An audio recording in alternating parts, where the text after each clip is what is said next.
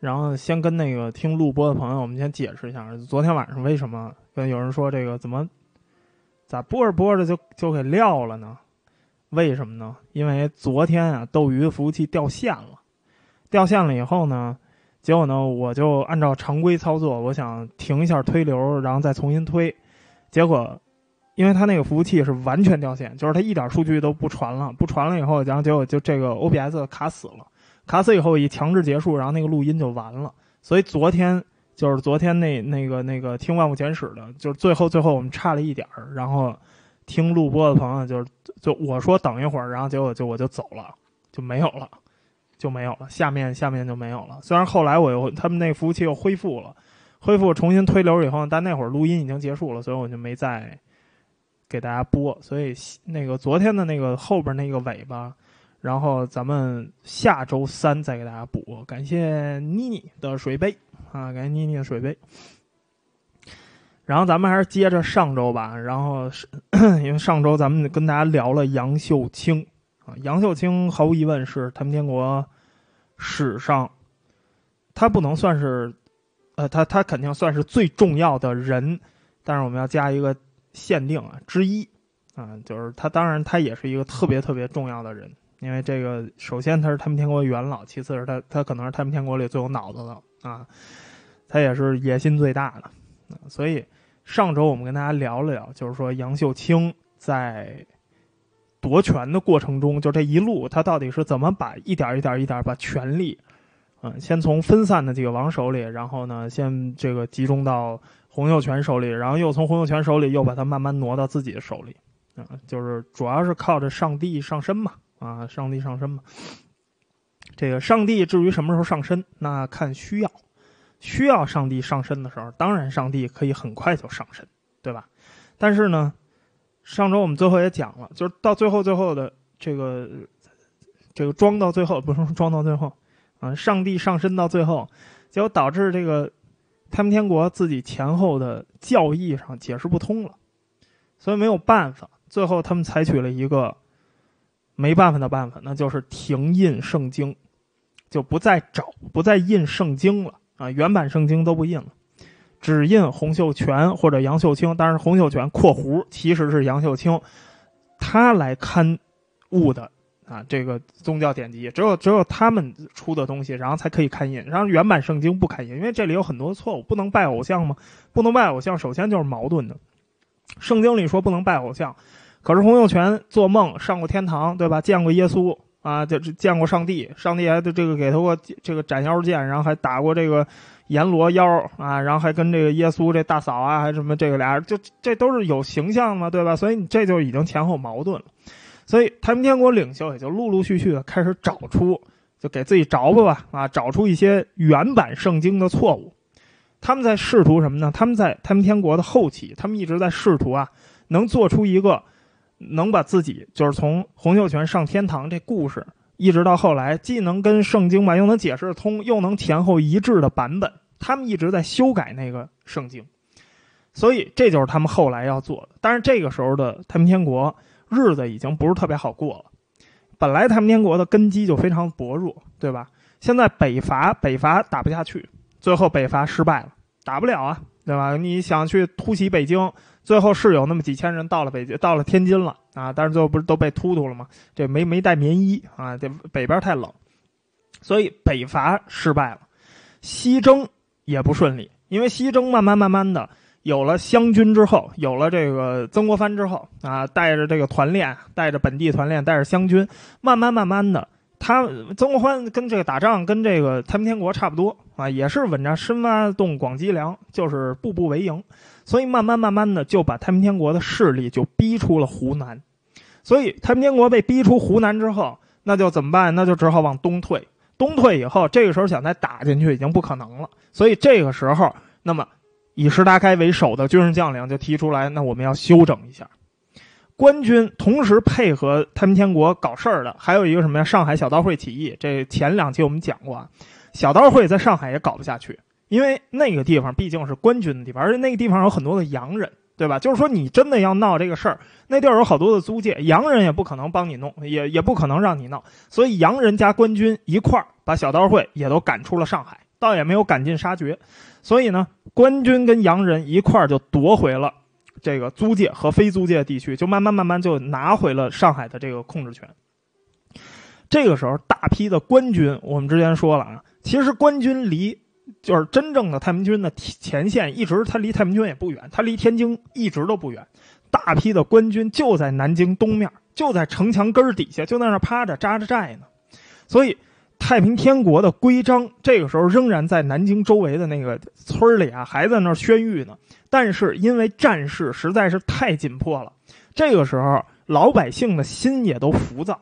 谁也不知道，说明天这个地方归谁。今天你说是太平军占了，明天没准就官军占了，对吧？所以这个时候，老百姓就开始用各种各样的方法干嘛呀？抗税、瞒税、抗税。所以太平军征不到税，征不到税，征不到粮，那怎么办？本来说抓壮丁，但是现在老百姓开始跑了，抓壮丁你也抓不着。那这个时候兵源就出现了问题。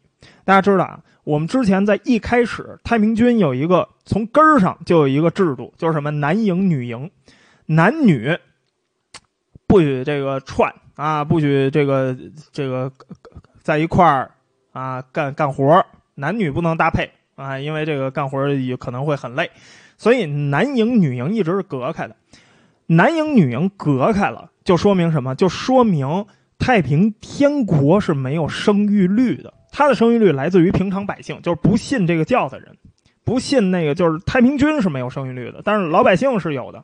可是这个时候，老百姓现在都跑了，太平军你还征得着兵吗？你征不着兵。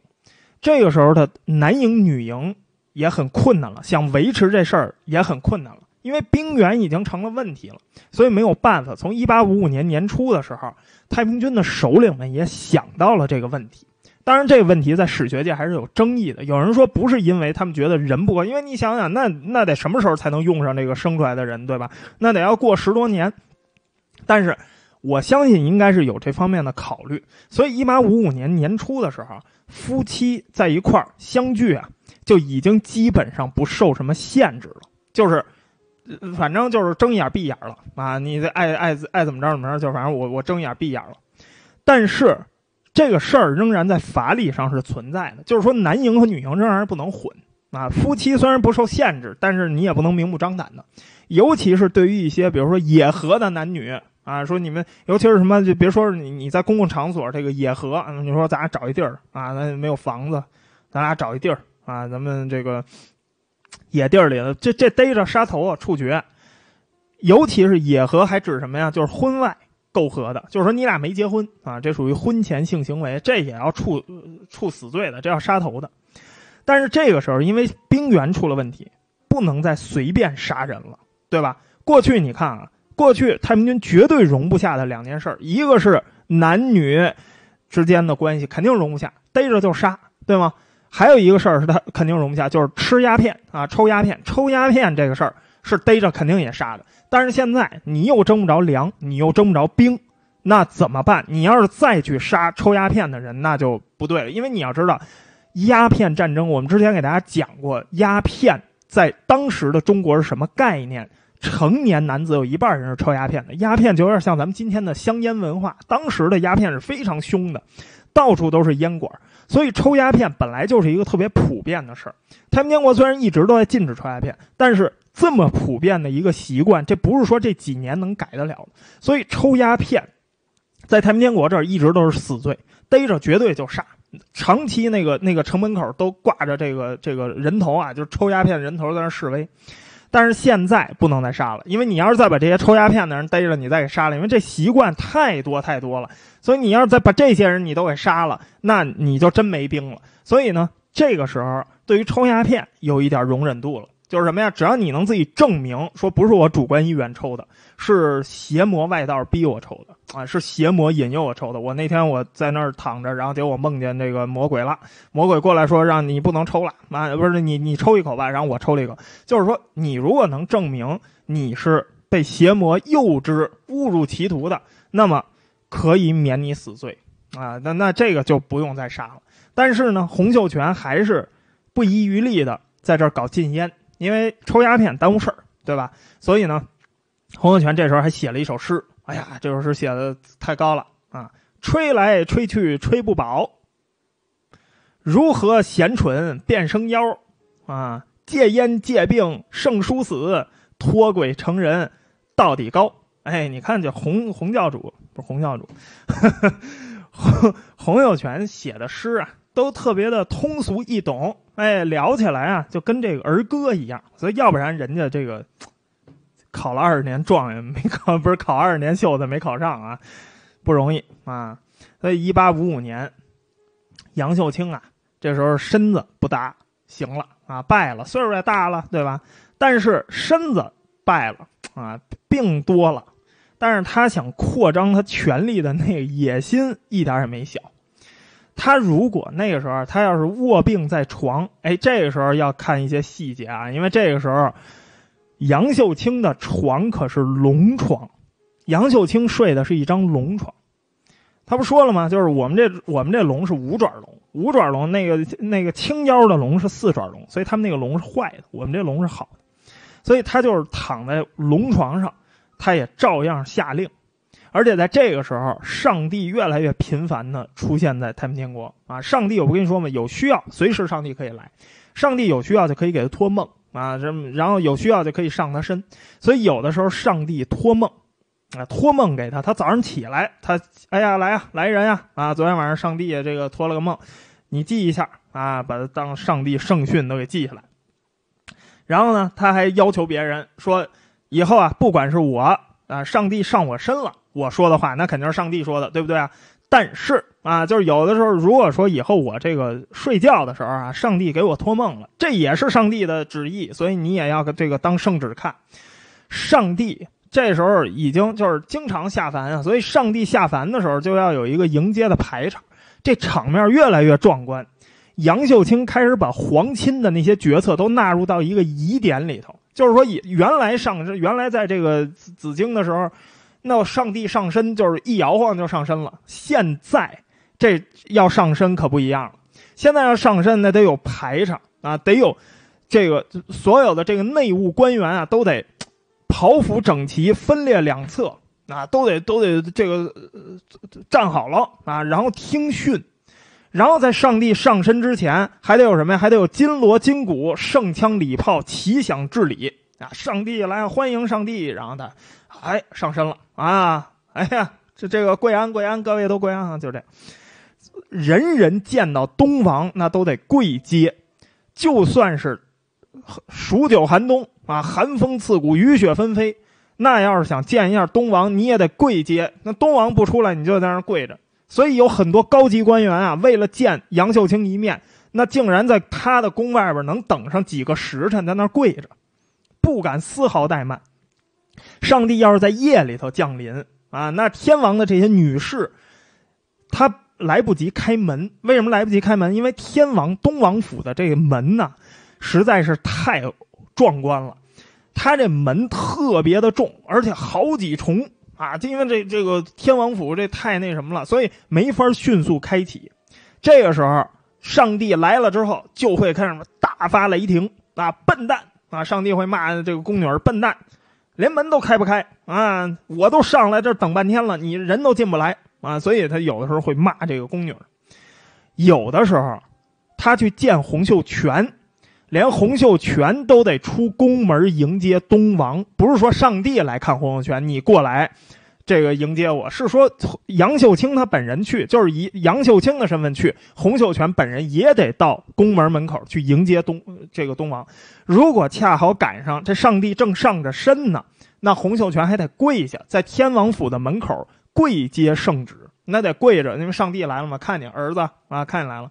杨秀清呢，闭目养神。啊，就是这个安坐养神，有的时候杨秀清还经常搞什么呀？突然袭击啊，经常不打招呼，直接就奔了天王府，就去找洪秀全去了。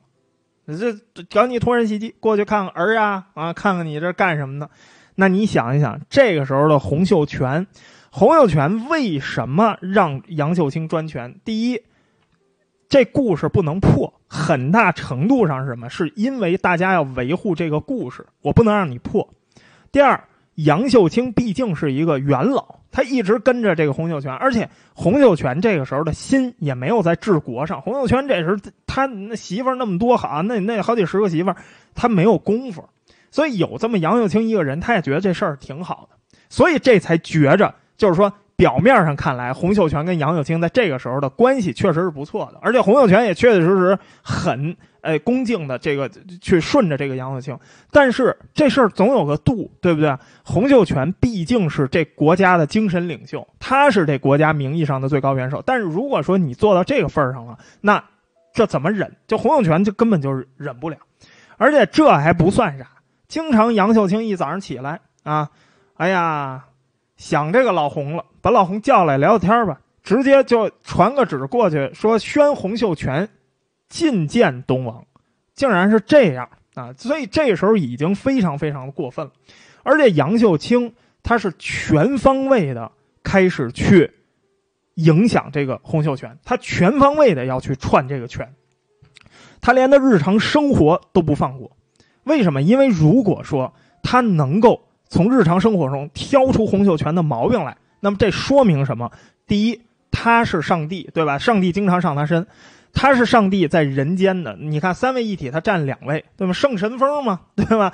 一个也圣神风啊，所以他是真正三位一体，他应该是那品格最高尚的人。所以他去指责洪秀全，比如说他说洪秀全什么？你对你妈不孝，你你对你妈不孝，为什么？因为你不让宫女儿照顾你妈。我看见过你妈自己干活，所以你的宫女儿为什么你不分点然后给你妈？你妈你让你妈干活，你对你妈不孝。所以杨秀清就从这个道德立场点出啊，不光洪秀全不孝，孝这个问题啊，或者说这个这个这礼仪这个问题，这是太平军里这这个普遍存在。当然，他点出来的肯定都是韦昌辉那一派，秦日刚、韦昌辉这一系的人，他不会点他自己的人。比如他就曾他就说这个这个杨呃韦昌辉下边的一个高官，这高官有一个老婆啊，原来结发老婆，说什么呀？说这个他发达了以后，他娶了几个小妾，然后他对那小妾特别好。结果呢，有一天有人说啊，找到这个杨秀清，说这个看着这个官员啊，他的他这个老婆呀干粗活伺候这个官员跟他的小妾，杨秀清马上就火了。啊，说你这还了得啊！这让你的老婆做粗活，哎，这不是本末倒置了吗？所以呢，他就从各王府调派宫女儿过去帮忙，一个是去帮这个洪洪秀全他妈的忙啊，一个是去帮帮啊，就名名义上去帮这个底下啊，他觉得做的不好的人啊，种个花啊，伺候个老婆呀什么的。这事儿你管也就管了啊！当然，你指责洪秀全，那言外之意是什么？言外之意，你是一道德完人，对吧？你是那道德最高那个代表，因为你是上帝嘛。连洪秀全的儿子啊也要管。洪秀全这个洪天贵啊，那时候叫洪天贵，不叫洪天贵福啊。洪天贵这个时候已经被立为太子了，但是经常杨秀清就给叫过来数了一顿啊！你这不对啊！你这不对，你这这这小孩儿你怎么不戴帽子呢？啊，你这这个这个这这个不对啊！这回去戴上帽子，那戴上帽子，哎，你这个不对啊！你为什么戴了帽子呢？就这样，所以，因为杨秀清的儿子啊，他算是谁啊？他算是这个上帝的孙子嘛，所以呢，他被要求管这个杨秀清啊叫天阿公啊，因为他们都是广西人嘛。天阿公见到杨秀清之后，不管天阿公上没上杨秀清的身，都要匍匐啊，都要匍匐。当这个天阿公啊要责怪这个洪秀全的时候啊，太子还要为父求情。哎呀，这这彰显孝道啊，彰显孝，要不然天阿公不高兴的。这个时候，杨秀清独断朝纲已经好几年了。洪秀全从桂平开始啊，就是有那么多心腹，对吧？秦日刚、胡一晃。洪秀全其实一直都想把这些老带出来的人，从这广西出来这波人，尤其是像秦日刚、胡一晃这样的人，应该封个王，因为现在这王已经没有了，现在就剩一石达开，剩一杨秀清，剩一个韦昌辉了。那武王都死了两个了，他呢就想补两个王进来。但是秦日刚这事儿不用说了，秦日刚本来说是可以封王的啊，洪秀全是说可以封王，但是上次不是让这个杨秀清给撅了吗？啊，然后后来。洪秀全公开表态啊，说这秦日刚只是臣，不是王啊，不不不要想了。但是洪秀全其实最开始是想干这事儿的，把冯云山跟萧朝贵留下这空缺给补一下。杨秀清最开始也表示说同意了，但是后来有有那个话茬落他手上，因为西征不利嘛，对吧？秦日刚、胡一晃都是韦昌辉旗下，都是这个石达开这一系的，所以这两个人西征一失败一失利，杨秀清立刻啊就算了，你们俩别封王了，你们就这水平，你们还这个好意思要王来啊？韦昌辉一直都被这个杨秀清欺负啊，经常就是坐在轿子上啊，然后发呆的时候，杨秀清就在边呃不是那个韦昌辉就在边上扶着，躬身在那听训，所以韦昌辉不断的被叫到这个杨秀清的府里头听训啊，就没事没事大夜里的就把你叫过来，半夜叫过来说听听训啊，然后听训。北王要是胆敢拖延，立刻什么呀？最严重的一次，杨秀清竟然命令身边的人拿鞭子抽他。啊，你看。虽然后来被人劝住了，别别别抽啊，人家是北王，大家都平起平坐，都是兄弟啊。然后就就就算了。但是当场你想想，这话都说出来，就是当众就要抽他啊。秦日刚经常被上帝骂啊，上帝一下来，第一件事先骂秦日刚，为什么？就说这个秦日刚不尽职守啊，说你看你就是打个仗啊，你还说你研究兵法，你熟读兵法，结果你做这事儿，你看你还西征，你还失利了，对吧？所以。经常会骂这个秦日刚，甚至有一次说这秦日刚说要把他关监狱里去啊，要剥夺政治权利终身，让他终身为奴。然后因为他大为天规啊，后来也是好多人求情，说这个这这秦日刚这都是这个元老，你这个弄上去这不好，对不对？但是秦日刚、韦昌辉他们虽然没有真正受到什么处理，但是他们的手下可就没那么幸运了，他们的手下可有大量的人被杨秀清给清洗掉了，干嘛？以高油烧死啊，这叫什么呀？点天灯啊，烧好几天，把尸体全烧烧没了，就把这个人质人高都烧没了，这点天灯了。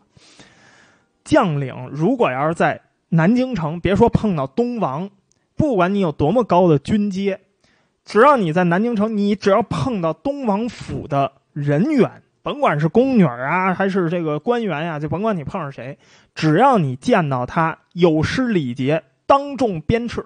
啊，就当着不管你多大官，就当扒扒裤子就就干，就是就是打啊，就使劲就打。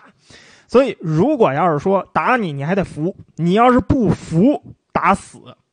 这样死去的将领好多啊，就高级将领这么死，就当众在街上就被打死了，就很多就打就打死了啊，就是可能将军什么的，问你服不服？服这服了就算了啊，人说不服，服了你得这个忏悔啊，不服就打死。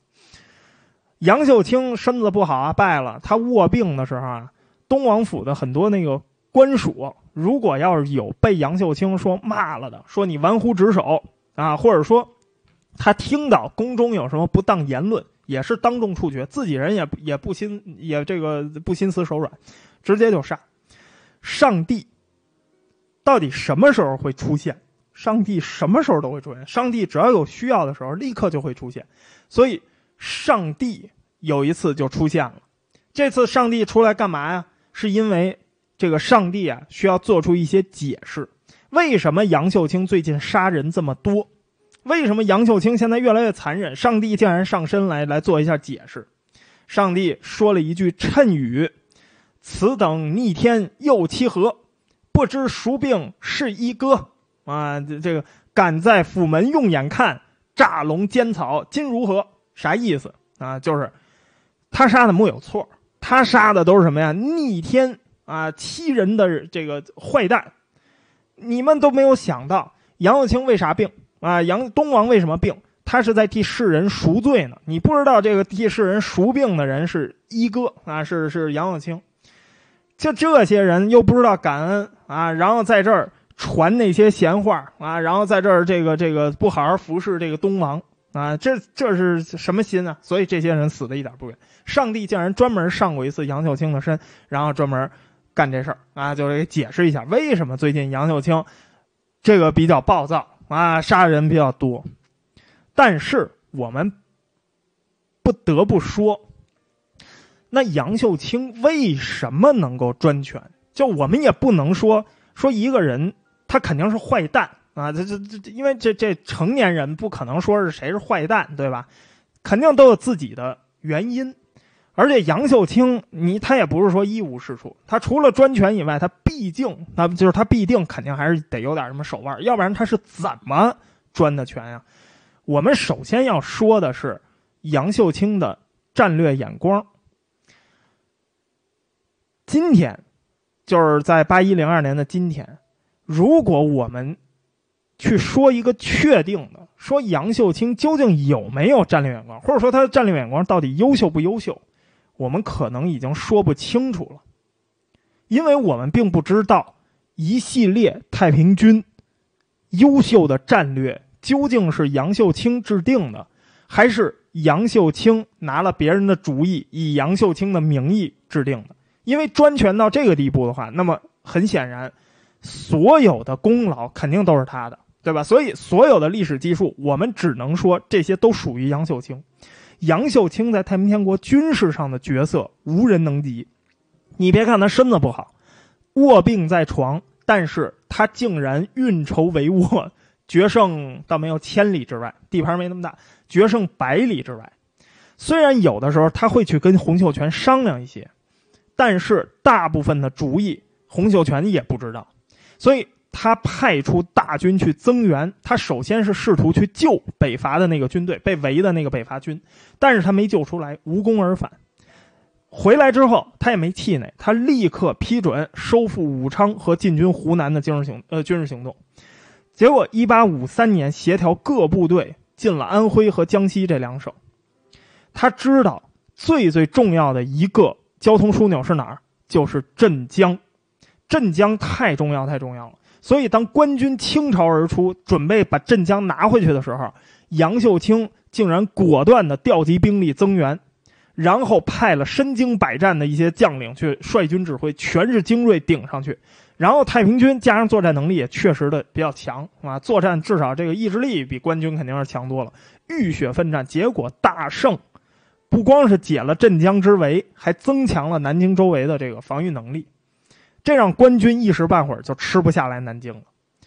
部队的精神还没有养足的时候，因为这个时候很多人受伤了，这个要养伤，对吧？要补新的兵员。但是就在这个时候，杨秀清突然下令，对在南盘踞在南京城东面的官军的大营进行突然袭击。这个事情很多的将领都不同意。为什么？因为这个时候，这都是一帮伤兵，老弱病残，然后都刚刚从这个镇江的战场上撤下来，然后现在去跟人家这个官军主力去做决战去，这根本就不现实。所以很多的将领特别不满意，有一些将领甚至说啊，就如果你要是坚持这个命令，我们就公开抗命了。但是呢，还是杨永清非常的坚持。那这个时候是最好的时候，而且这个计划保密性非常的高啊。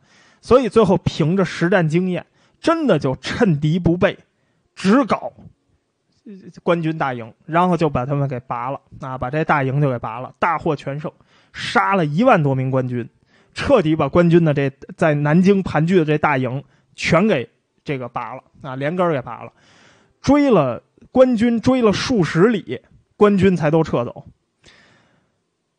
官军这时候再也没有能力。去一口气拿下这个呃太平军了，因为这已经就不太可能了。本来都已经到他门口了，这一大败，心力交瘁啊。然后这个官军的统帅向荣，向荣因为已经跟太平军打了五年的仗了，从永安、桂平一直跟太平军交战，结果这一次受的这个挫折太大了，所以向荣一下就病了啊，然后就这个卧病不起，没有能力再组织反击了。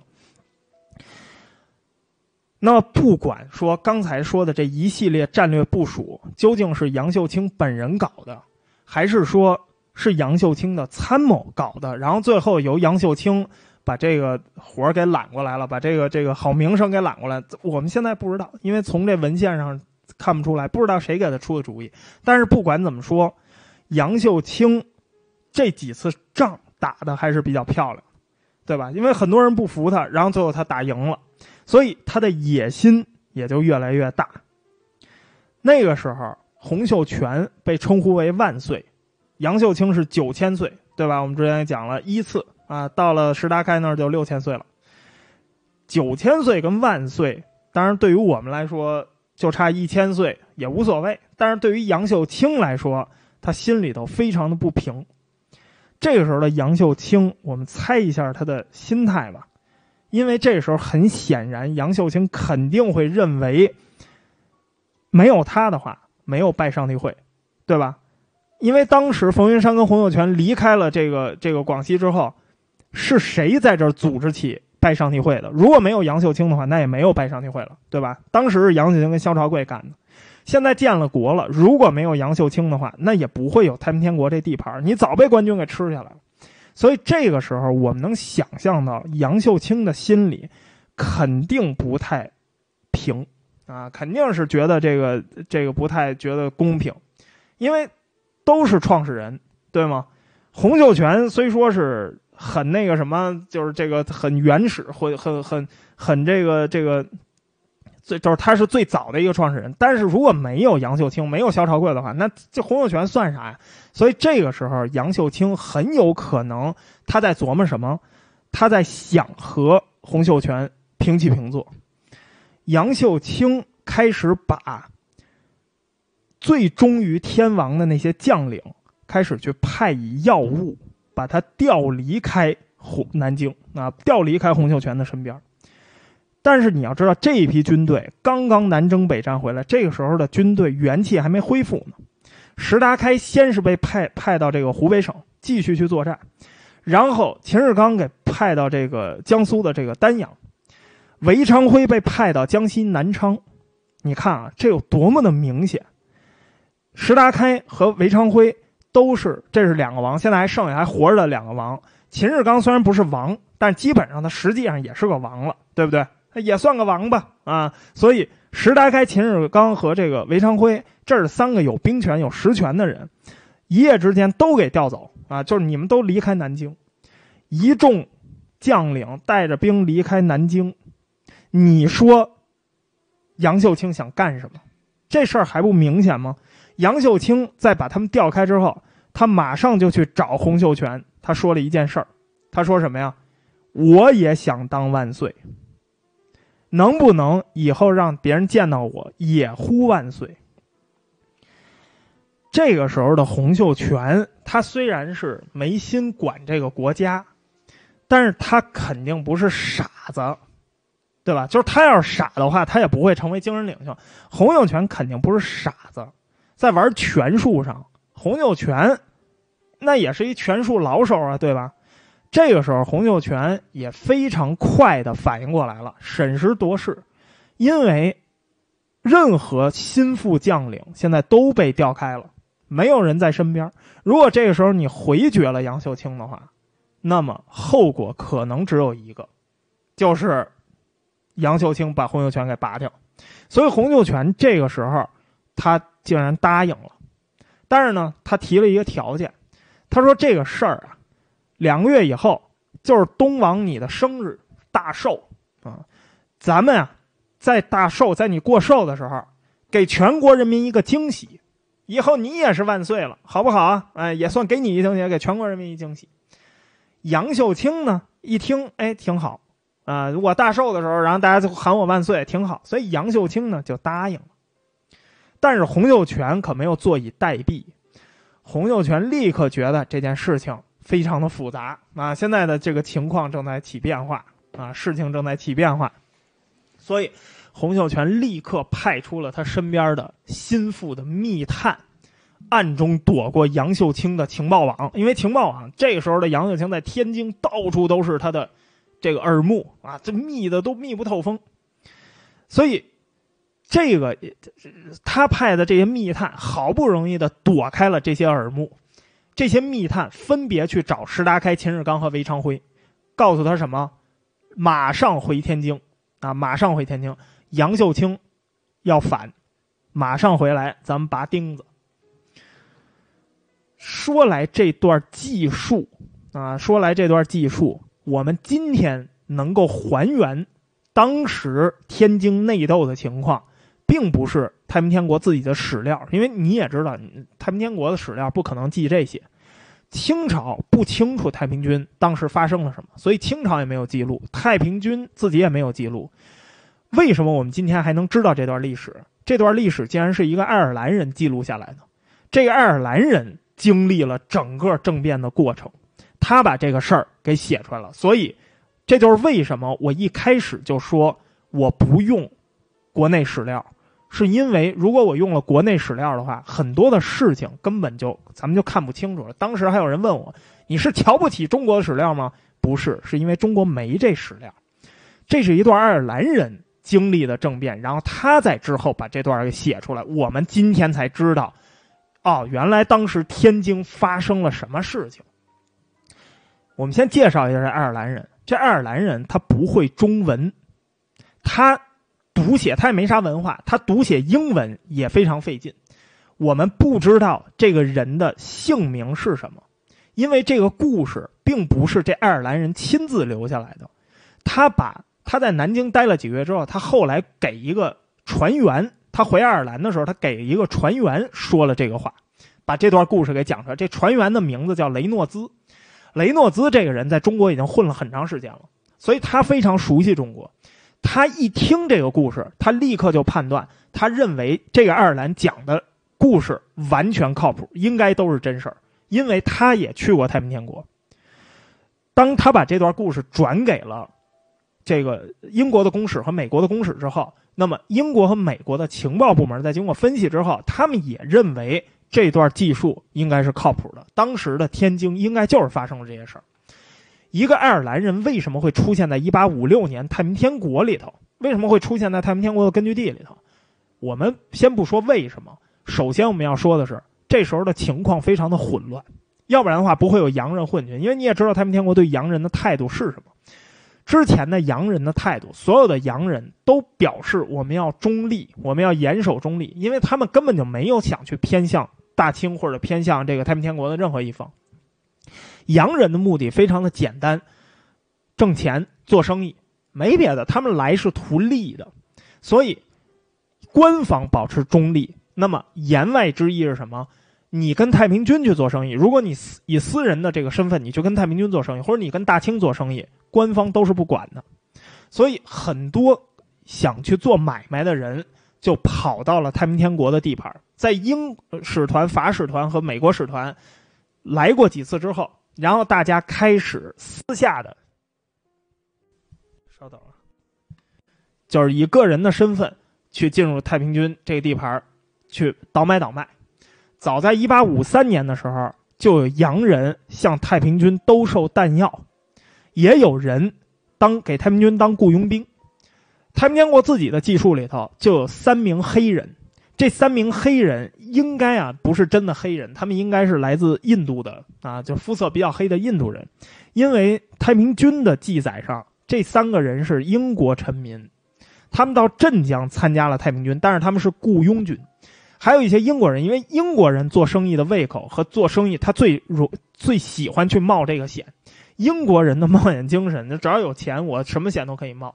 所以英国人开始向各路反贼，他不光向太平军卖东西，他也向小刀会卖东西，他也向天地会卖东西，他什么都卖。就是他们向这些反贼卖各种违禁品啊。然后比如说把火药给登记成中国鼻烟粉啊，就卖过去了。然后把这个埃菲尔德式的这个步枪给登记成雨伞，然后就给卖过去了。连头脑最简单的人也能玩一点花样。啊，比如说那赫尔墨斯号那大副，那他不是发现了一英国人吗？那英国人说看起来是外表呆头呆脑啊，不可能是战船上的人啊。但是他在卖什么呢？他在往太平军那儿卖鸦片。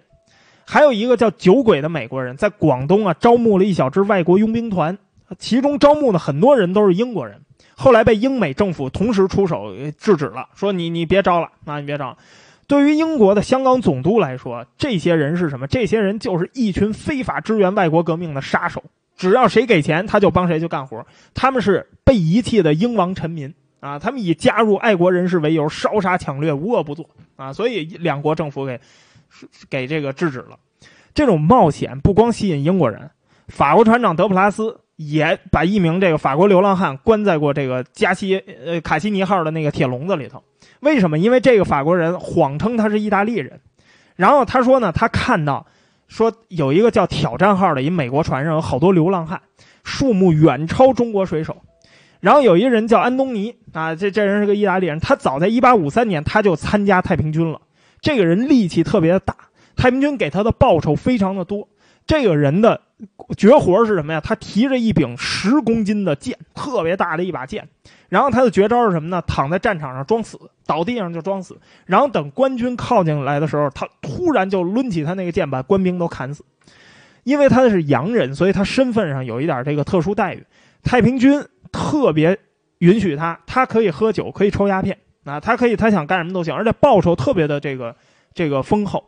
镇江这个地方还有五名马尼拉呃马尼拉人，啊，然后留着长头发，穿着中国服饰，然后呢，他们也是基督徒，但是他们帮太平军干嘛？斩首，他们充当这个刽子手。有一个人专门是处理女囚的啊，违反法律的女犯的，不知道他怎么处理，但是有一个人是专门干这个。这个爱尔兰人会打枪，哎呀，手枪打得特别的好啊，无时无刻不在打手打手枪。这爱尔兰人呢也不固定为谁而战，他也给三合会打过工，他也跟三合会，三合会也雇过他，他也给三合会当过这个打手，官军也雇过这个爱尔兰人，他也给官军打过手枪啊。后来官军夺回上海，然后他就决定不留在上海，然后他走陆路就到了镇江。这个人跟你说，他连英文他都不会读写，他只会说，就更别说汉语了，他不懂汉语。所以呢，他怎么去的太平天国地盘呢？他就是一路走，见着人就跪下，啊，然后呢，摆十字啊，就意思我信我信基基督，然后指着自己的嘴，摸着肚子，说我饿啊，我要口饭吃，我信基督，我要口饭吃。人都都明白了，走走走走走，给你饭吃啊，走走，又一洋人，然后哈，拉过去，你参军吧，啊，你只要在这儿给我们打手枪啊，我们就给你饭吃。所以就这样啊，所以这。这爱尔兰人和另外一个从美国波士顿来的一个人叫查尔斯·汤普森，他跟这汤普森，一八五六年的四月，他们到了镇江。这个时候的镇江刚刚解围，围城刚刚结束。爱尔兰人先是被派到那个大运河上去，这个监督征集的那个从扬州过来的这个钱粮啊，他先在那盯着这个钱粮，然后在那核实这个数目。这件事儿他在那儿待了一个月，他干了这事干了一个月，身穿本地服饰。估计一共是三万名中国的男女老少被征调过来一块干活。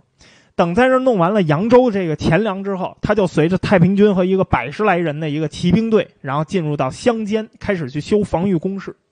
然后，如果是乡下征粮遇到这个官军的时候，可以自保。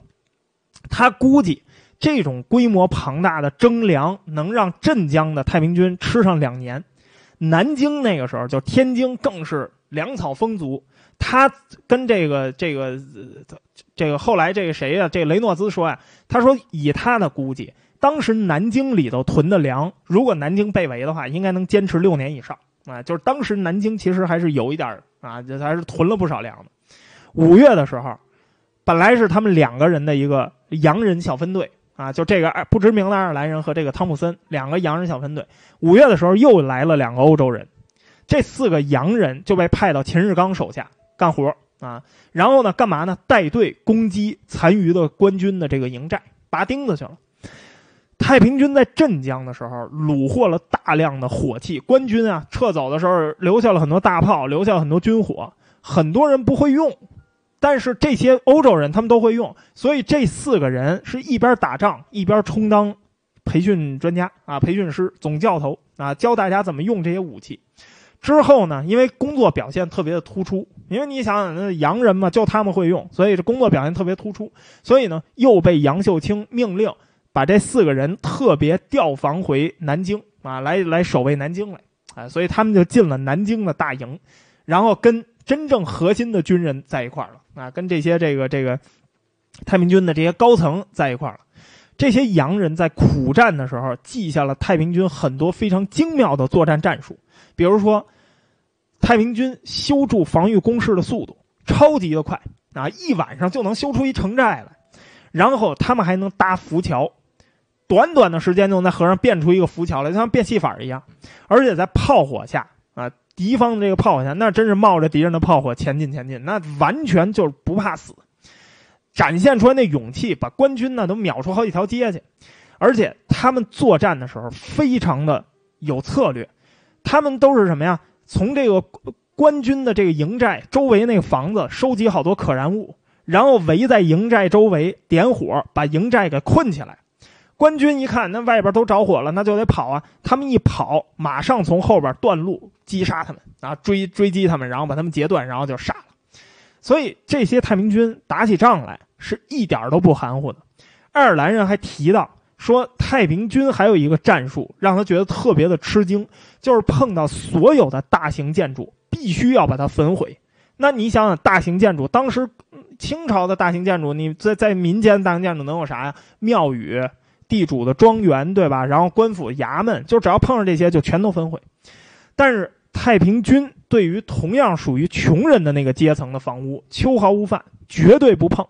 就算是村民闻闻这个太平军，马上就就就来了啊！然后村民就都跑了，因为都说嘛，闹这个这个这这这闹匪嘛，所以这很多村民就跑了，要不然被抓壮丁。就算是都跑了以后，他们都不烧老百姓的房子。爱尔兰人那波尔顿朋友，就是这汤普森啊，在不知道哪场仗的时候，胸前受了重伤。然后呢，虽然有三名太平军的军医过来给他医治，但是他还是没挺过来。十多天以后，他就死了。汤姆森在临死前惊恐不安地告诉这个爱尔兰人，他说呀，他特别的后悔，后悔什么呢？他说早知道我他妈就在美国监狱里待三年，我也不想再在太平军里待三个月了。他特别的后悔。那就可见，这从波尔顿来的汤普森，虽然我们不知道这汤普森过去有什么故事，但肯定他既然提到了宁可在美国的监狱里待三年，他也不愿意再在太平军里呃太平军里再待三个月，那可见他肯定是有什么事儿啊。所以你看，这都是什么人来到参加这太平军？爱尔兰人在汤普森的好朋友死了以后，他仍然忠诚的啊干练的跟着太平军。秦日刚特别满意。啊，秦日刚呢，就有一天召见了他跟另外一个新伙伴。秦日刚对他们特别好，送了他们马啊，然后给了到南京的路条，说你们去南京啊，这次见到东王啊，你要好好的向他们汇报，多说点好话。这就表示他地位有上升了，对吧？因为杨秀清把他调走了，所以呢，这个爱尔兰人特别高兴，他欣然接受。等到了天津。进到城了之后啊，经过了仔细盘查，然后等了好几个时辰，才允许他们进入南京城。然后他们在这个城里头又见了秦日刚的这个副将啊，也是他的好朋友胡一晃。因为这个秦始刚和胡一晃，当时我们不是说了吗？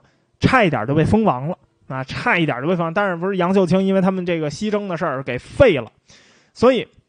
胡一晃对他们也有好感啊，这俩洋人上上下下被搜了一遍啊，这然后呢防止藏暗器，然后就被带去见杨秀清，因为他们不会讲汉语，所以他们只能用眼睛看。他们发现当时场面非常壮观，在场的所有人都在东王面前下跪，然后呢大家都念一段祷词，但是他们不懂中文，他们听不懂念的是什么。杨秀清跟，杨秀清还带着两个儿子，一个三岁，一个七岁啊。然后这两个儿子也不跪啊，他们就是接受这个百官的朝贺啊，大家都要下跪。然后有的时候竟然跪了长达十分钟。然后杨秀清带着他这俩儿子慈眉善目的在上面坐着。一八五六年，爱尔兰人找到一个住在南京，然后又会说一点英语的一个翻译啊。这个人呢，以前在广州做过木匠，是个中国人啊，会说洋泾浜语。所以杨秀清第二次召见这两个人的时候，谈话的时间增长了，谈的内容也变多了。但是这个爱尔兰人在描述，在跟雷诺兹描述当时这故事的时候，他不管这个杨秀清叫杨秀清，他一直管这个杨秀清叫 Number Two 啊，就是第二号人物啊，这二号。他说，这个第二天早上六点钟左右啊，我们被带到二号跟前儿，他问我们是怎么打仗的。啊，他呢，这杨秀清呢，似乎认为洋人打仗是用拳头打，于是呢，这爱尔兰人就打给他看啊，向他表示他可以用剑，也可以用火器。然后呢，这个杨秀清随从呢，就递给他们一根棍子，他拿着这根棍子呢，做了一点持剑的这个攻守的动作，然后呢，又向这个杨秀清解释说：“我们打拳啊，啊，说我们打拳啊。”只是在喝醉的时候才才用拳头打，我们平时也是用将，也是用剑，也是用枪的。然后为了表达他们意思啊，他还拿着杯子啊喝装醉啊，然后俩人就这个打了一点拳术拳击吧。结果呢，这事儿杨秀清看了特别的高兴，哈哈大笑啊，Number Two 哈哈大笑，大笑起来啊，跟旁边说：“嘿，你看这俩猴儿哎，哎不是，然后特别高兴。于是杨秀清说：“啊，给他们一支枪啊，听说他们会打手枪，给他们一支枪，让他们当众给我打打手枪啊。然后呢，在距离五十码外的墙上贴了一张纸，然后给他一把这个英国的手枪啊，然后让他打打手枪。这爱尔兰人呢，拿着这个枪，砰一枪就打中了那个纸的正中间。杨秀清特别的吃惊。”但是呢，又他说啊，就表现出一定的不安，说他拿起枪的那一刹那，他有一点不安。但是呢，还是看他打中那个正中间，还是特别的高兴，哈哈哈大笑啊。然后他最后问了这两个人一问题，说在你们家乡，家乡的君主有没有我的宫殿气派呀？啊，然后这两个人当然回答没有啊。然后杨秀清又是哈哈大笑啊，高兴啊，行行，行了啊，把这俩猴带去吧。啊，就带带着黄毛猴。这个爱尔兰人竟然对杨秀清他的印象非常好，因为他后来他评价杨秀清，他说杨秀清这人是一个极具个人魅力的人。杨秀清工作是怎么工作？早起晚睡，政务相当繁忙。在形容杨秀清的长相的时候，说他长相非常的尊贵，为这个接人待物啊，面容可亲，态度和蔼，竟然有这个印象。东王在第二次接见他们之后，然后呢，就把他们两个人安排在了七舅家，他的七舅家相当舒适，跟东王府距离特别近啊，几十米的路。这两个洋人虽然很想活动活动，但是在接下来的三个月里，他们什么也不能做。有的时候呢，他们就唱唱歌啊，啊，然后这个聊聊天啊。杨秀清那七舅，这个有一次听见不小心听见他俩在那唱歌了。哎，觉得有趣儿，哎，就说你们俩能不能在我吃饭的时候给我唱歌，在边上唱歌，我给你们酒喝。虽然当时明令禁止饮酒，但是呢，因为这七舅嘛，这都属于这个高层啊，高层当然没有这限制了，所以他们府中应有尽有，什么酒都有啊。所以这个洋人就跟这杨秀清的七舅啊，这俩洋人就是没事反正唱唱歌，喝喝酒，还还交上朋友了。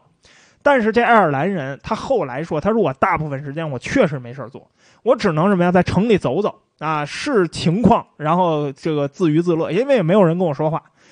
但是令他非常吃惊是什么？他发现南京城里头很多的妇女是可以自由走动的，这些妇女她有她们的娱乐啊，有很多的娱乐方式。比如说，这些妇女没事搬搬砖呀，搬搬木头啊，卖卖大米呀，不是那个搬搬搬大米啊，就是娱乐起来很还很高兴啊。有的时候还能看见这个舞龙什么的啊，还挺热闹的啊。所以，他原来想到说，因为在大清的地盘，妇女是不能在大街上来回走动的啊，这个是这个不符不守妇道的。但是在天津是另一种景象，这妇女就在外边干活，而且还有说有笑。城里虽然是不准做生意，但是这两个洋人注意到。天津城里头存在什么呀？黑市，你不不让做生意，那肯定这个私下就有交易。而且黑市上最受欢迎的产品是什么呀？来自西洋的一些货，八音盒啊、手套啊、雨伞啊、钟表啊，这些东西几乎每条街上都有卖的，都有这个黑市。甚至黑市里还有卖手枪的。这俩洋人后来不光买到了剑，还买到了一把手枪啊，就是还能从街上就买到手枪，所以。按理说，王府应该是会，呃，外边会挂一些这个装饰品啊，保护一下这个这个贵人宫殿。但是，杨秀清的王府摆着两个什么东西做装饰呢？摆着两个西洋火器啊，两座威武的铜铸十二磅炮弹，这个平射炮啊，这摆俩炮，摆俩这这两门炮，这两门炮上写着英文啊，一八五五年，马萨诸塞州制造。啊，美国美国货，炮架是美国橡木制造，这两门炮完好无损啊，然后非常新。这两门炮是怎么到杨秀清府那儿的啊？这是因为这是官军购置的这个洋炮，结果呢，本来是用于镇压上海三合会叛乱的。结果后来转交到南京城外的那个官军大营，就是城东那官军大营。结果这官军大营不是被杨秀清给端了吗？然后所以就把这两门新炮，都连炮都还没怎么打呢，就给拖到天津。然后呢，就搁在这儿，反正也不是干什么用的，反正就在这儿这个当个当个这个有威严的装饰品吧。反正这你闲人勿近啊，过来以后我拿炮打你，我给你打炮啊。这两个洋人后来啊。因为语言一直都是问题，后来他们终于找到了一名能讲葡萄牙语和英语的中国男仆，这样的话，他们俩的活动才稍微方便了一点，因为身边有一个能翻译的人了，而且这个人的英语还是非常不错啊。这这那个之前那广州那翻译那木匠是个洋泾浜语，这是真正能说英语的，所以他们开始对这座城市也更熟悉了。在这段期间里头，这爱尔兰人开始跟杨呃不是开始跟这个秦日刚啊手底下的一些将领开始有啊这个交交流，因为他跟秦日刚关系不错。结果呢，秦日刚很快就被杨秀清派往外地了。这爱尔兰人还不知道怎么回事呢，因为他呢肯定不知道这里有什么阴谋啊，对吧？所以呢，他觉得这个可能就是出去打个仗啊，还跟去送这个秦日刚。东王最后两次以上帝的名义发布圣旨，是在一八五六年的八月十五号，内容非常简短，用语非常粗暴，跟原来完全不同。第一次，上帝上杨秀琛的呃杨秀清的身是在黎明时分，他说了什么呢？他说：“秦日刚帮腰，陈成荣帮腰，放烧烧镇成了矣，未能救矣。”第二次是中午时分，朝内诸臣不得力。为其敬拜地真神啊，还说还有功夫吟诗呢。这两句诗你可以看到，已经杨秀清这个时候已经公开和秦日刚翻脸了。秦日刚帮腰，陈成荣也帮腰了，对吗？要杀我，要杀我。第二次说什么？你们身边人都不好啊！你们根本就没有拜真神。你们在言外之意就是说什么？你们听了别人的话。对吗？这个话，因为这是唯一留下来的史料了，所以我们现在也不知道为什么杨秀清在这个时候突然说了这句话。我们也只能猜，这是他有预感了，还是说他的眼线告诉他，洪秀全已经派人出去找这三个王回来了啊？他是知道这个消息了，还是说他有预感了？还是说他有所察觉，他从什么事儿上有所察觉，我们不知道。但是如果说他完全没有察觉的话，他不应该说这个话。但是根据这爱尔兰人的记载，他说他最后一次见到杨秀清的时候，杨秀清正在公开训斥大概三千名广东人。为什么？因为听说这三千名广东人不愿意出去打仗，杨秀清在那儿训斥他们，对得起你们父母吗？啊，对得起你们的上帝吗？啊？你们这有没有真草啊？草就是心啊，有没有真心啊？在在那正训。一八五六年的九月一号午夜，北王韦昌辉突然率三千名老兵杀回南京。这个时候，他已经把江西前线的指挥权交给他的下属秦日刚，因为离天津非常的近，他当时他走的最最晚啊，他回来的也是最快的。这个时候，已经在城里头等着韦昌辉了。他随身带着精兵，这些精兵是夏天在镇江和南京城外战役大获全胜的那个部队里头精心再挑的精兵。秦日刚跟这个洪秀全的妹夫啊，就是这个我们知，他也之前出出现过，就是去接待过英英国的这个使团赖汉英，还有胡一晃，就了解情况。然后很快他就去找了洪秀全，跟洪秀全聊了什么，不知道，但是很显然。他们决定不等石达开了，因为石达开可能太慢了。这个时候，杨秀清在城内大概有六千多名比较忠心他的这个部署啊，都就大概就是六千人，这是他们的估算啊。所以呢，他们决定在杨秀清能纠集到这六千人之前就得下手。于是，北王韦昌辉率领着。部队啊，率领着这支精锐部队，夜袭东王府。杨秀清当时连逃都没来得及逃，直接就被拖出来砍了脑袋啊！就就在王府里就给砍了。秦日刚跟韦昌辉之前答应过洪秀全，只杀杨秀清一个人，这应该也是洪秀全的意思。对吧？因为真正气到洪秀全的，其实只有杨秀清一个人，能察觉到野心的只有他。这个时候其实不太适合说揪出一个杨秀清，然后把他的体系全都清理一下啊，搞这个肃反。因为这个时候兵源本来就很缺，你在这个时候搞肃反的话，会得不偿失。所以当时双方约定只杀杨秀清一个人。可是韦昌辉跟秦日刚到了东王府之后，他们就变脸了，他们见人就杀，不分男女，不分官衔不分老幼，不分职业，只要是杨秀清府里出现的人，直接就杀。杨秀清的头被割下来，然后挂在街中间的一根木杆上，就在那挂着。凌晨四点的时候，这名爱尔兰人和他的朋友被炮火给惊醒了，他们不知道怎么回事于是他们马上穿上衣服，就奔到临街的这个大门口。结果他发现街上全是秦日刚和韦昌辉的部队。然后这些人碰到这两个人以后，因为很多人都是老相识，因为本来他也在秦日刚的这个部队里干过，立军功都是在秦日刚的这个军中干过，就有人认识这两个人，所以赶紧过去说：“你们俩不要出门。”他们俩说：“这发生了什么事儿？”对方也不解释，所以两个人一直到了天亮的时候，才。被人叫起来说：“你们现在可以出门了。”他们第一站去了哪儿？去了东王府。结果他们到了东王府，这一路上，他们发现路上尸横遍野，路边的这个尸体很多都是他们之前见过的。Number two 的亲兵、属官、乐师、书吏，然后仆役，就是一大堆的人的这个尸体。军队当时正在杨府，正在东王府里头搜刮呢。这个时候，他等他们到的时候，这搜刮已经进行了不知道多长时间了。但是他们到了之后，又过了好几个时辰，把整个王府都搬空了，洗劫一空。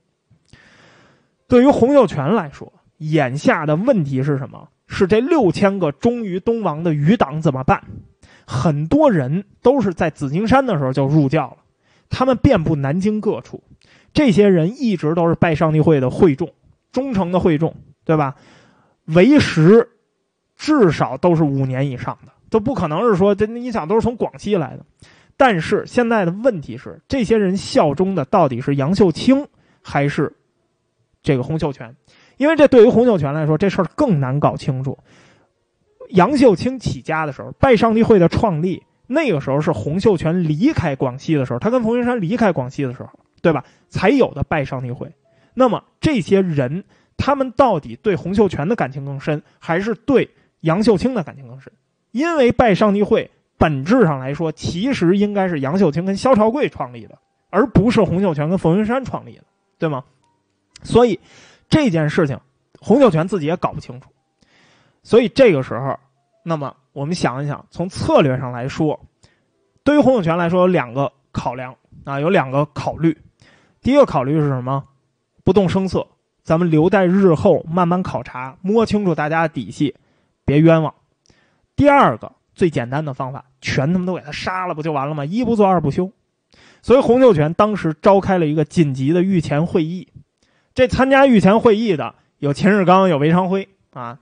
他们几个人在商量了之后，他们决定不冒这个险。因为如果你要是冒险留在日后再说的话，如果你说我我去分辨一下，我看看这些人，那万一这个时候再有起兵作乱呢，怎么办？所以他们认为不应该冒这个险。于是，太平天国史上最惊心动魄的一幕，也是最开脑洞的一幕出现了。他们想了一个办法。天王颁布了一个诏书，用语非常的愤怒。这诏书说什么呀？没有骂杨秀清，骂谁？索拿北王韦昌辉和秦日刚，赶尽杀绝的血腥行径啊！对我们兄弟下了毒手，这两个人是罪人。啊！把他们押过来，跪在天王府的这个宫门前，接受这个制裁。天王府的宫女贴出了一份长逾两米的一个黄绸子，用朱砂书写，啊，判两个人各受刑五百大杖。这种酷刑当年在紫金山可是处理叛徒的，那是要往往死了打的。天王府的女官啊，在这个府门前厉声宣读天王的这个旨意，有很多人就在旁听着呀。这个时候就有好多东王的余党过来了。为什么这个时候东王余党会过来？因为他们没搞清楚昨天晚上发生了什么，莫名其妙自己老板被杀了，对吧？这个杨秀清被杀了，杀完了以后，现在第二天，现在洪秀全显然是在干什么？显然是在干为杨秀清翻案。所以这个时候很多的余党就过来了，他们干嘛？他们来申冤来了。他们第一是要摸清楚情况，第二他们是要来看看。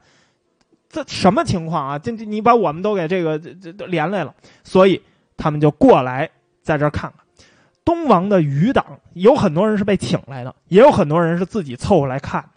所以，等这些人到了之后，天王下令都移到天王府内，把他们都请进去，所有的人都都进到这个天王府内啊。然后，咱们在那天王府内，因为人太多了，咱们看这个北王和秦日刚受刑。所以进到天王府内这个过程非常的重要，因为很多余党他们有。戒心，他们是带着武器过来的啊，他们带着很多的这个武器。但是进到天王府，天王府就是当时太平天国的皇宫啊。你进到天王府是不能带武器的，都得留在门外，这是按照这个礼制规定，你都得按照门外。所以这些余党、这些高级将领就把武器都留在门外，然后他们被让到了一个长形大厅里头，他们坐在屋子里头，韦和秦两个人跪在天王府的外院，行仗开始真的打。啊，所以呢，东王的这些余党都觉得特别的解气，他们就蜂拥上前争相观看。等到外边的东王的余党进来的越来越多，里头的余党也越来越兴奋的时候，大小院门一齐关闭。这个时候，仗机停止，大家发现连血都没打出来，因为就是双摩座上打一打。杨秀清的余党一网打尽啊，就全落入圈套，瓮中之鳖。那两个西洋佣兵跟守卫天王府前门的守卫，他们在一块儿。这个爱尔兰人后来是怎么描述这一段呢？他说：第二天早晨，关押东王余党的那个大厅的门窗打开，这个时候外边就往里扔东西，扔的是什么？炸药包。那扔进去了很多的这个炸药包，出口都被堵得水泄不通啊，滴水不漏，谁也出不来。然后这炸药包就在厅里爆炸，血肉横飞。然后还有一些兵丁冲进了另外一座大厅啊，把被关押者全都杀光，也没遭到什么反抗。但是在另外的几个大厅里头，还是有个别的人在反抗啊，就被关押者用厅上那个墙上抠下来的那砖块拼死抵抗了六个多小时，最后也被全数歼灭。屠杀者除了用了火枪之外，还有刚才说的炸药包啊。然后呢？这个最后啊，Number Five 和 Number Seven 啊，这是谁啊？秦日呃，这韦昌辉和秦日刚啊，Number Five 呃，Number Seven 第五号和第七号，让手下所有的人，因为分不出来谁是谁啊，让底下所有的人跟二号人物的这个人啊做点区别，大家把右边的袖子给挽起来，然后把冲进去还活着的人全都杀了。过了一会儿，他们走进大厅，他当时觉得惨不忍睹。他说：“有的地方那个尸体堆积啊，有五六人高啊，就是你你想想，抬头全是尸体。有的人被吊死，有的人被炸药包炸碎了，然后尸体呢，最后全都从大厅出来，搬到一块空地上，就扔在那儿啊，任由这个曝晒。之后，全城开始了一次大清洗活动啊，余党的大清洗活动，全城的每户户主都得上报你们家住着多少男女老少。”每个人都领了一个小牌儿，上面刻着一个印记，然后佩戴在胸前。如果发现谁没有这个牌儿，抓起来啊！如果发现 Number Two 的余党，这些人通通都抓起来。五个人一队，十个人一队，一百个人一队，一千个人一队的押到刑场砍头，妇孺老弱通通都不能幸免。这种杀戮一直持续了好几个星期，所有最后是连你吃过二号赏的饭的人。啊，就是说，你吃过二号，你到他们家吃过饭的，你到他有关系的人家吃过饭的人都遭殃，全都杀。韦昌辉跟秦日刚杀人杀到这个地步，还不能满足，杀戮最后持续了三个月，死了数千人，但是我们至今也不能确切的说他们到底杀了多少人，但肯定是数千人是有的。当天杀掉的人，就是五百多人。就是当天一夜杀掉的，光在东王府里杀掉的人就是五百多人，这里包括大量的宫女、女佣，更别说后来这三个月到底杀了多少人呢？根本就不知道。这个时候，翼王石达开终于从武昌附近赶回南京了，因为他从武昌过来，他比这个韦昌辉跟秦日刚那路要远得多，所以他是十月初回到天津的，啊，回到天津的。他在路上的时候就已经接到了线报，从天南京传出来的消息，他已经知道了这场匪夷所思的大屠杀。石达开这个人的立场，我们还是要交代一下。我们之前说过，杨秀清跟石达开之间虽然也有敌对关系，但是因为石达开一直在前线作战，他离南京一直比较远，所以杨秀清并没有把他视为一个急于拔掉的威胁。反而是韦昌辉跟这个秦志刚一直都在天津，所以他们之间有冲突，有利益冲突。但石达开本身就离这个天津的政治核心比较远，而且石达开当时封王的时候，你看啊，这个东南西北王都封了，但是石达开封了一什么义王，就是在周围的王啊，这本身就有那么一点点区别。所以石达开这个人也不是特别喜欢去掺和这些政治上的这些阴谋，他本身这人性格也是这样。所以杨秀清一直也没有对石达开有什么太大的意见，但是他当然也把石达开看作一个眼中钉，只不过一时半会儿还不至于说我跟石达开翻脸。所以石达开可以说在这个时候，他跟杨秀清并没有什么根本上的过节。那么这也就是回答了为什么后来石达开反而会去同情杨秀清，就是说他会去同情这场大屠杀的这个受难者，是因为他跟这些人没有什么太大关系。你与其说他讨厌杨秀清，那石达开其实也讨厌韦昌辉。所以石达开他在路上就听说了这次在南京的大屠杀，他当时就非常的生气。这人就本来脾气就特别的暴，所以他回到南京就直接去找了韦昌辉，当面就指着这个韦昌辉说：“你杀人太盛，说你这么杀人。”你这不是帮了官军吗？谁还为我们打仗啊？就数了这个杨秀清，呃，这这个这个韦昌辉，韦昌辉也不是吃素，韦昌辉大怒啊，说你什么意思啊？说让你回来这个救驾，说你是什么意思？你要是你这么说，你同情杨秀清了，那你是不是杨秀清那边的人？或者说你是不是官军那边的人？你为什么又帮着杨秀清说话？你同情杨秀清的死难者，这个这个受害人，对吧？然后你又帮着官军说话，你说这样是便宜了官军，你是不是已经这个叛，这个投投降了朝廷？石达开当时跟这个韦昌辉两个人骂了半天，最后不欢而散。很快，石过了没多长时间，石达开在南京的线人就过去找他，说韦昌辉发火了，你现在应该赶紧走。为什么？因为你有可能会被暗杀。韦昌辉已经下令要关城门了。如果他要是关了城门，那就是关门打狗。因为你要想到，洪秀全现在肯定不会拿出什么主意的。你要是说让他在韦昌辉跟石达开面前选一个，那会是石达开吗？肯定不会，对吧？两个人的背景比较相似，韦昌辉是常年在身边的，所以如果要是关上了门，那就是关门打狗了。那这非常的不利，你可能会被暗杀。于是石达开当机立断，他立刻决定出城。他当天进城，当天就出城了。当天深夜，果然韦昌辉下手了。韦昌辉和秦世刚带着人去把义王府给包围了，然后破门而入。结果进去以后，发现石达开早就跑了。于是这两个人气急败坏，就把整个石达开的王府里的人杀了一个干干净净，啊，妻子随从全数杀掉。石达开一出了城，就走了西边啊，然后逆江而上，一边走一边召集忠于他的部队。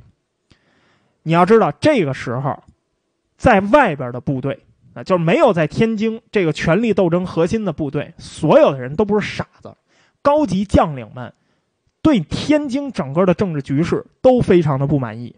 什么玩意儿？就是你们。你们杨杨秀清在的时候，杨秀清搞肃反。现在杨秀清死了，你韦昌辉跟这个这个秦世刚，你们又搞肃反，那到底我们还能不能活了？所以，那你想一想，石达开出了西门，他一路走，一路就是无数的这个太平天国的将领就过来投靠他，还有很多三合会的这些人马。三合会的人马一直都处于核心这个斗争核心，因为他们本来就不是嫡系部队。你现在这个这个，你在这个军队里头搞肃反，你在天津搞肃反，那肯定会反到这些非嫡系部队身上，对吧？都是这些人倒霉，所以三合会也开始纠集各路人马。石达开年纪是最轻的，五个王里头他年纪最小，对吧？他曾经是洪秀全一小迷弟，但是他是太平军里头人缘最好的，他有本事号令十万大军，因为他人缘好，他不去这个掺和这些那些的，他不不搞这些乱七八糟，所以他人缘就是好，他又能打仗，对吧？他带兵又比较这个这个忠义，所以他本来人气就特别高，所以石达开很快就凑了十万人。这样的话，他身后有一支十万人的部队，那就做了后盾，又有了长江这个交通之便，所以很快他就带着十万人回到天津。回到天津的时候，洪秀全也傻了，韦昌辉也傻了，秦志刚也傻了。这这回好。这回不是说带着三千人、五千人回来的事儿啊！说那杨秀清在城里归了包堆凑凑也就六千人。好，这秦始刚呃不是这这个石达开一凑，能凑出十万人来。那现在十万人就在城边上待着啊，然后这个石达开大摇大摆进了城，进了城以后直接奔了天王府，找到洪秀全，跟洪秀全也没什么可说的，只要只有见到韦昌辉跟秦始刚的人头。我这个心才能舒服，我这外边住的这些人，他们才能舒服。他们要是不舒服，这个我倒也没别的，我怕我控制不了他们。我对你是很忠诚的，但是我的手下这些人，很多人他们可是杨秀清的手下啊，他们本来就对这这些人就不满意，那他们能做出什么样，我可控制不了。所以这个时候，北王韦昌辉他还派了秦日刚。说，要不然咱们突袭他一下。他十万人啊，他陆陆续续来啊，他走的比较慢啊，咱们把他截住啊。结果这个这个那能拦得住吗？那肯定是拦不住啊。结果韦昌辉这图谋，他还图谋什么呀？他还图谋干脆，咱们把这个洪秀全啊给控制起来，把他关起来。洪秀全在我手里，我看石达开能怎么着。但是这计谋还没得逞呢，秦日刚那边还没到呢。啊，秦日刚那边还没有还没有见到这个石达开的部队呢，他这边人还没有对洪秀全下手呢，洪秀全就立刻让身边的亲兵毫不犹豫的杀掉了韦昌辉，然后把韦昌辉的人头直接就带给了石达开，还问石达开一王满意否？石达开皱着眉头，怎么才只有一个头啊？啊，洪秀全这个人说呀，说这个别着急啊，天王没有忘了您的要求。啊，别着急，秦始刚很快收到了一个命令，说不要去狙击了，现在赶紧回来啊！情况有变。秦始刚也不知道怎么回事啊，所以立刻带着部队就回来了。回到城里，马上在城门口就被人摁下，直接砍死啊！直接砍死。石达开这回手里有两个人头，拿这俩人头，他干了什么呢？他祭了他们家的家人。因为他家人都已经被这俩人杀了，所以他祭了他的亡妻啊，祭了他的随从，祭了他的家人。一八五六年十二月，石达开再次进入天津，受到了凯旋般的欢迎，场面非常的壮观，非常庄严。全南京的人，全天津的老百姓都热烈欢迎义王回到这个年津南京。石达开重返天津的时候，这个爱尔兰人和他的伙伴决定离开这儿。因为他们俩已经被这个场面吓坏了，他们发现一切都乱七八糟，每天都是大量的斩首，斩首成了家常便饭，所以这两个人一商量，说是实在不敢说哪一天再再斩到咱俩身上，所以他们两个人找了一身找了两身这个中国服装，从南京潜逃出去，走了十天的路，回到了上海。一路上挺惊险的，因为这一路上都是这个太平天国的地盘，两个人是又坐手推车，又是徒步，然后又是租船，幸好有当地的农民，一些农民帮了他们，看他们是洋人啊，也不会说中国话，帮了他们。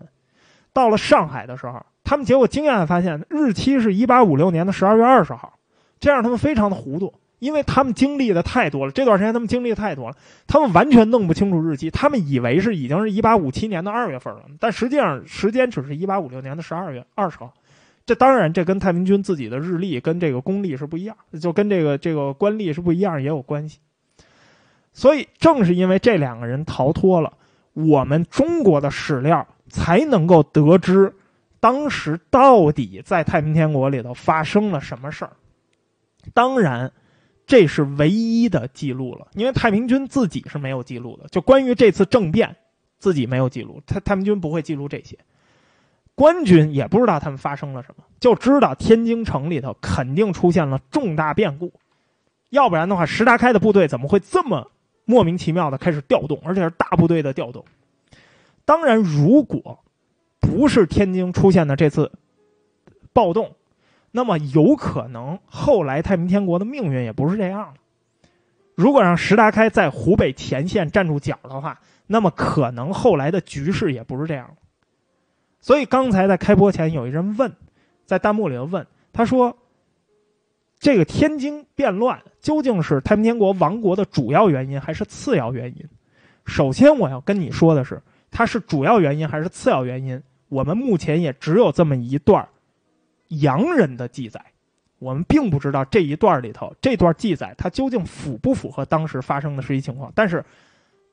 因为这是由各国情报部门认可的，所以大家认为，因为你没有其他史料了，所以这一段孤证也被认为说，那当时天津可能就是发生了这些东西。至于它是主要矛盾还是次呃主要原因还是次要原因，那就你自己去想。因为在历史上根本就没有什么主要原因和次要原因，所有的事情都是连续的，都是动态的，每一个小的原因都有可能成为最后灭亡的一个结果。所以这件事情到底。当时发生了什么事儿？你可以自己再开一开脑洞啊，想一想，那个时候究竟发生过什么事儿。所以杨秀清死了之后，那么太平天国何去何从？石达开会扮演什么角色？因为现在五个王只剩下了最后一个人了，最后一个翼王了，对吧？那么石达开将在接下来的太平天国里头扮演什么角色？下周周四，太平天国的下一期第十六期。我们再告诉你。